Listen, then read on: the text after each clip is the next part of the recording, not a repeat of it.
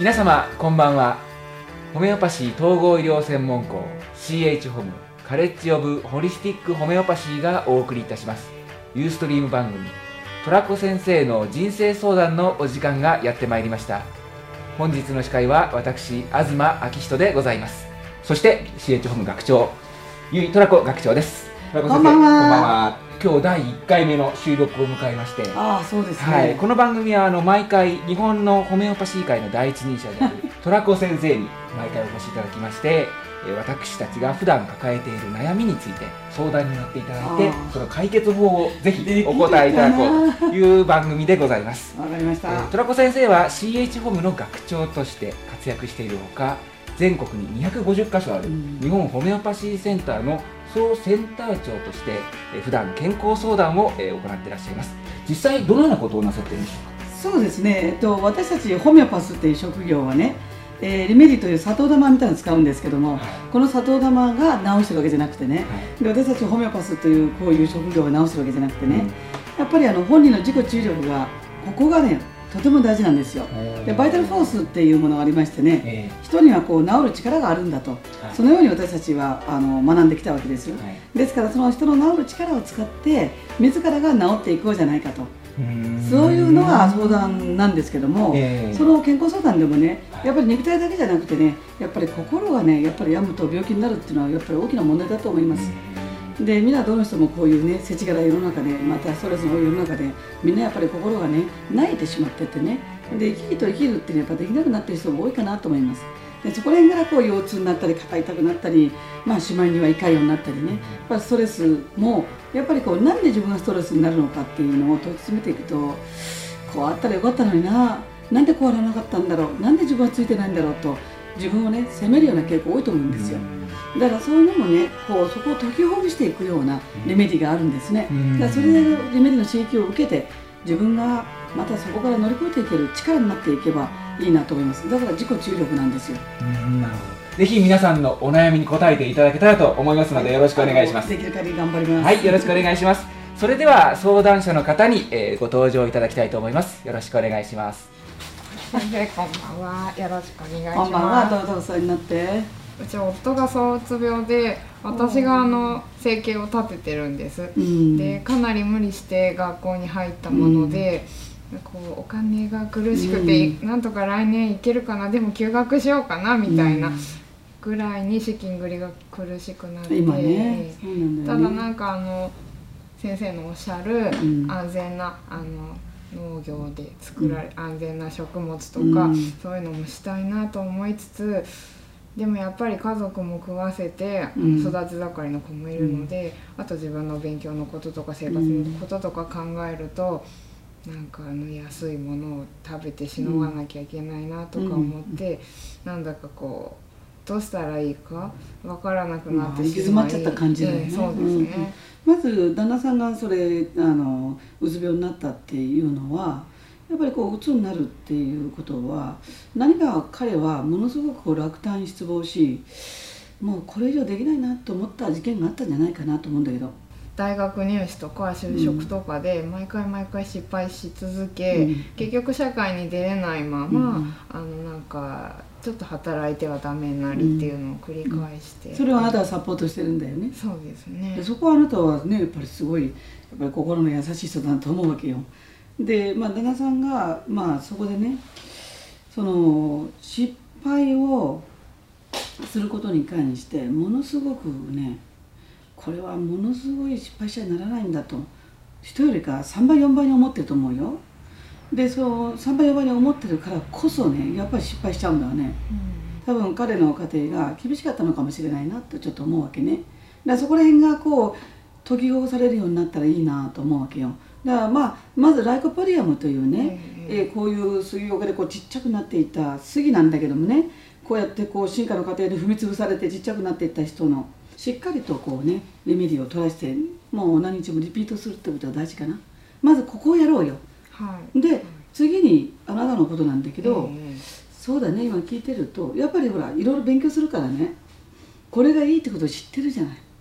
でその良くないものも知ってるじゃない、えはいはい。そうするとこう積み上げがぴっちりこう分かれてるじゃない。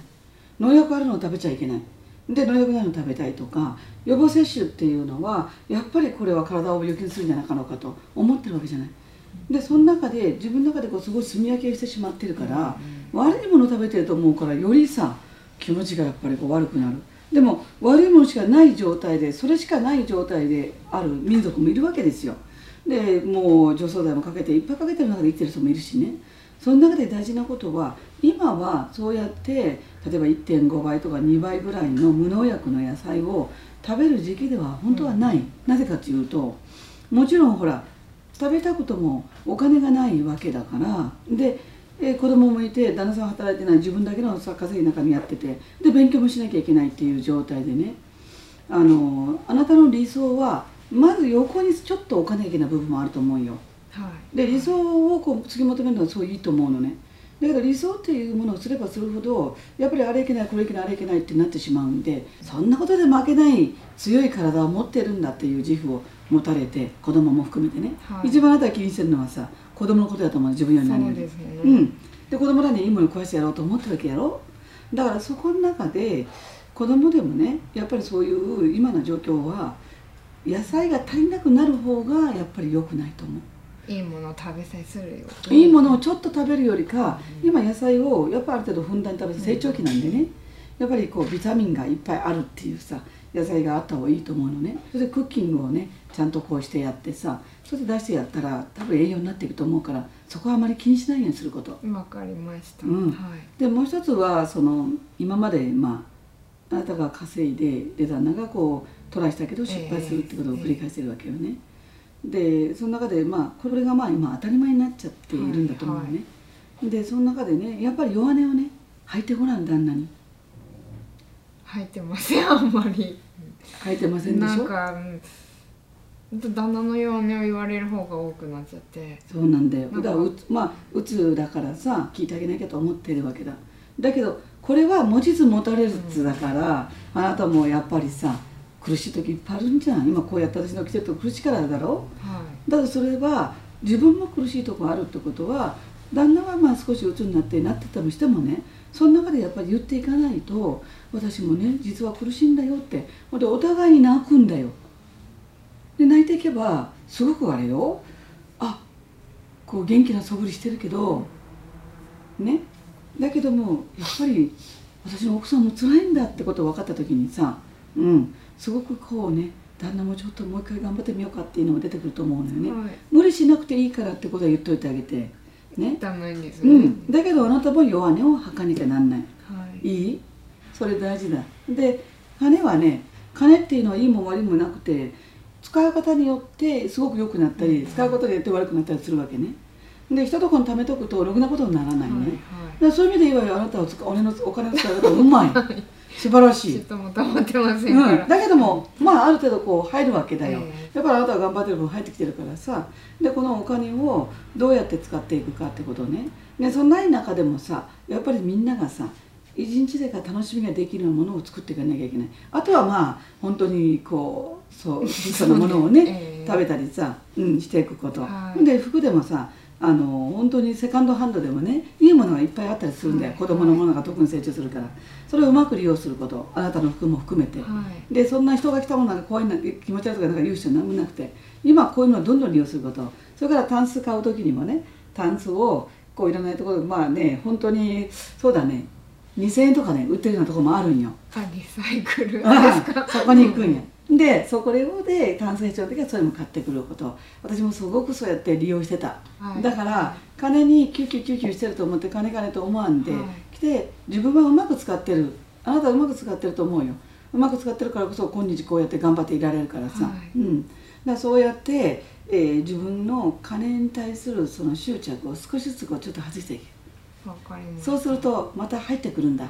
うん、で見捨てないと思うな誰がってまあ紙も金もはい。見捨てない。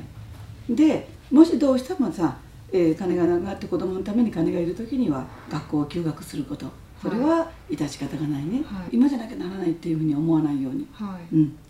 そうやってちょっと気が楽になった。楽になりました。すごく焦ってました。なりふり構わずこうねやっていかなきゃいけない状況がね今まであったんで、はい。だすごくわかる、うん、私もそうやったからすごいわかるんやけどでもその中でも傍聴感あり忙しい中でも暇見つけ自分を大事にすることも大事。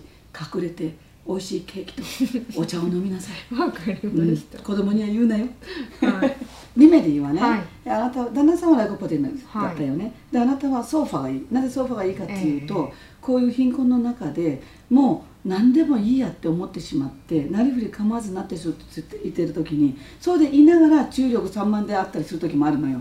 ここが問題なんだ。でそれは生きることで目いっぱいでさ、うん。そうになってしまうんでそれでソファを取ると非常にその傍聴感ありで忙しい中に少しね余裕を持てるようになっていくんだよ。でソファを入れることによってものすごくこうね魂そのものがグッと中に入ってくるんで、はい。まず待てよ。このお金これ使ったらいいっていうさ算段ができるようになる。ええ。で湿疹が出るタイプですか？あんまり出ないです出ないね。OK だったらソファいいだろ。やってごらん。ありがとうね。はい。どうもありがとうございます、はい、ありがとうございました。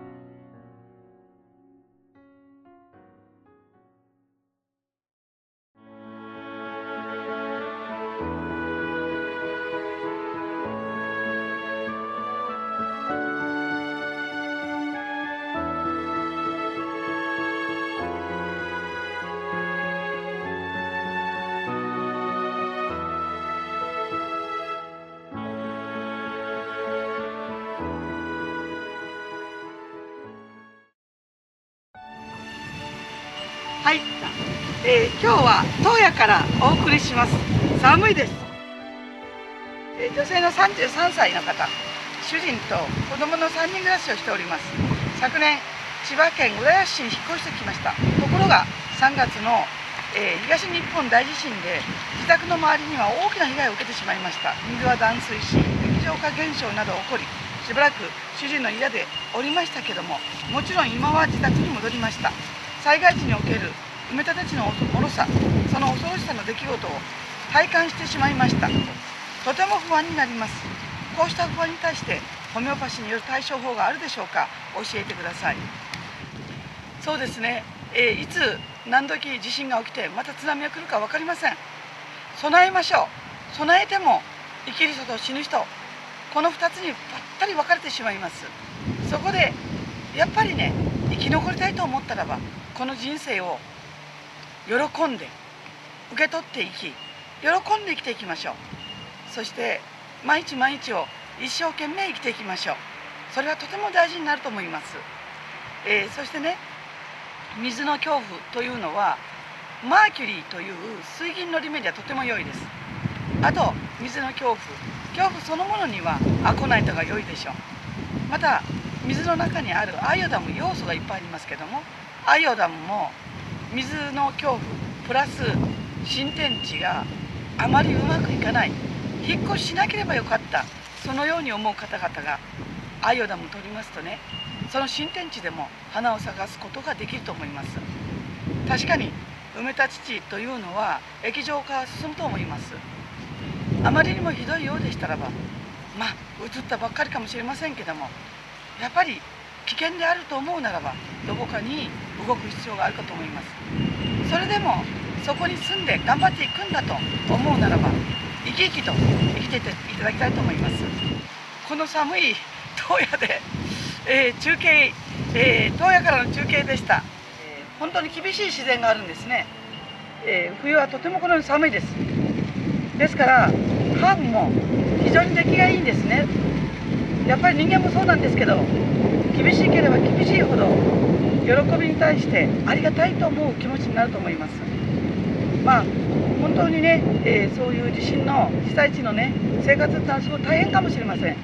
その厳しさの中で一生懸命生きられている方々に幸せあれ幸あれと心から願っております。力強くたくましく生きてください。さようなら。さようなら。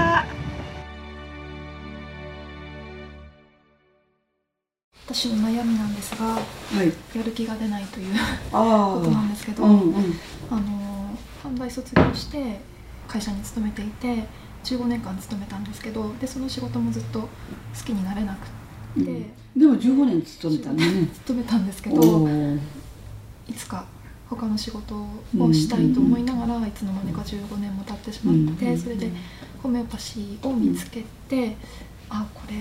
勉強したい。これだと思ったわけだ。で、うん、今年の3月でも会社を辞めて。ああいよいよ決心してね、はい、でこっち来たのね。はい。それなのに、うん、自分の好きなことをやっと見つけたはずなのに、うん、なぜか勉強してなくて、で今まだあの来年年明けあたりからは仕事を始めるつもりではいるんですけど、今まだ仕事してないので、あの勉強する時間はいくらでもあるのに、うんうんうん、なんかこう本開いてもすぐなんかぼーっとしてぼーっとしちゃうんだよね。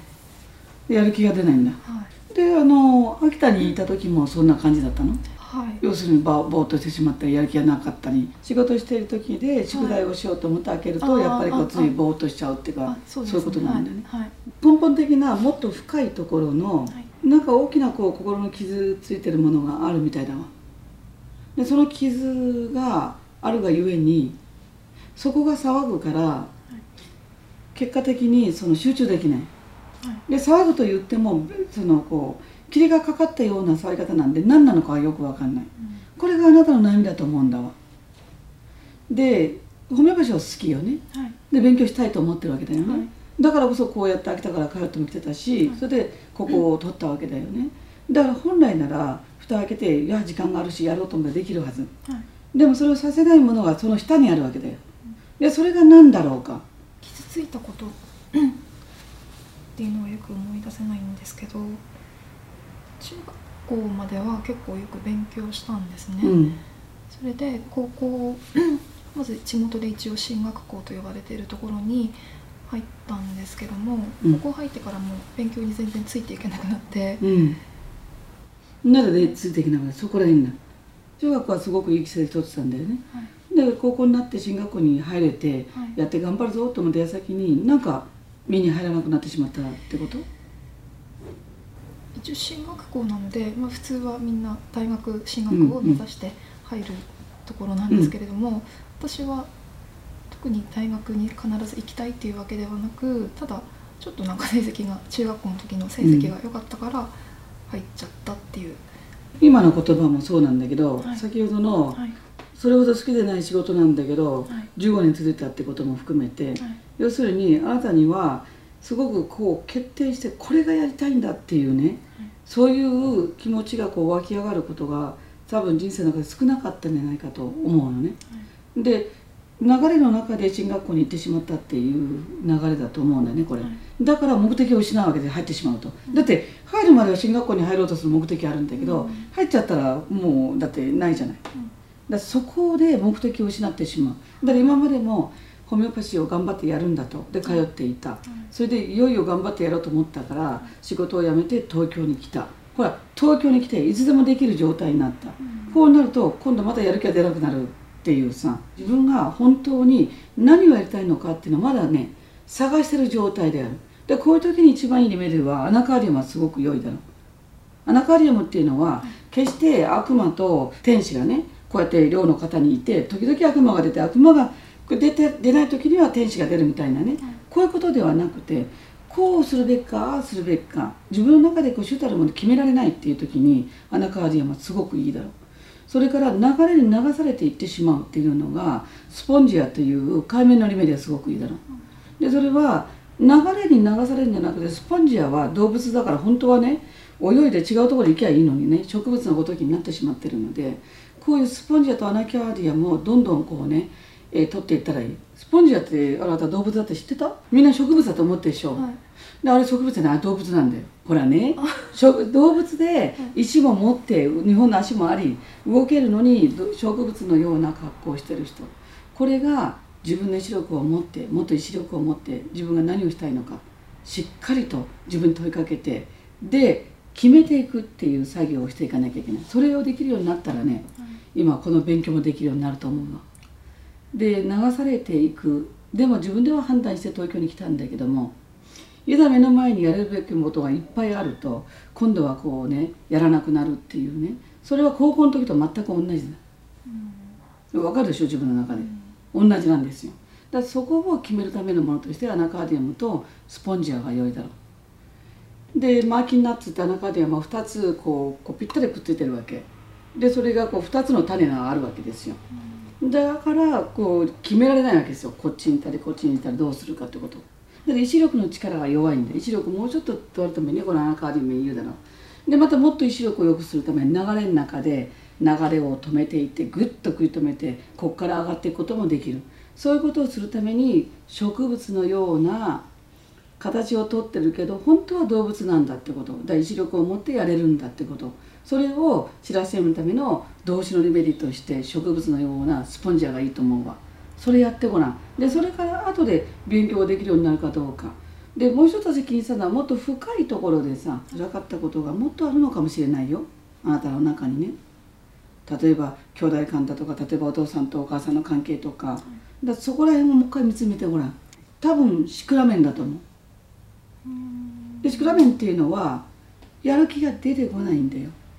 シクラメンってこういうこう垂れ下がってなんでしょ？シクラメンだ。で悲しそうな顔してるんだけども自分の義務を怠る怠ることに対するものすごい罪悪感を持ってるんじゃないかと思うのね。あなたの中に。だからそれを今まで頑張ってやってきたから勉強もできて進学校も行けてやってきたんだけど大学に行くわけじゃないからただ目的を失ってしまったわけですよ。であなたの場合はこう進学校に入るのが目的だったわけだからね。義務とやらなきゃいけないこと勉強ができるっていうことがあなたにとっては義務じゃない。でその義務を怠ることに対する恐怖をすごく持ってるんじゃないかと思うわけ。自分を責めてるからだ。やる気が出ないということに対してこうやって私のとこに相談に来た時に本まで開けてここまでやっていても出ないんですってことなんでしょ？だからここまで焼けてるのにこんなに東京まで来て勉強できるのに、うん、でしょ、うん、だからのにがつくんだよ。東京まで来て勉強できるのに、うん、本まで開けてやろうとしてるのにのにがつくんだよ。だそこで私はシクラメンだなって深いところではね、うん、でもそれにはやっぱりある程度悲しみのまあ、体験っていうか、はい、苦しかった体験がどっかが出てこないとシクラメンはまだ与えられないからとにかく今は、その決められないってやろうと思ってるのにやれなかった、でやりたいのにできなかったというリメリーのこの2つを取っていったらいいかなと思ってます、はい、何かの縁で東京まで来たから、はい、必ずできるようになるから、はい、あまり心配せんことよ、はい、でまた来年から仕事が始まっても、あんまり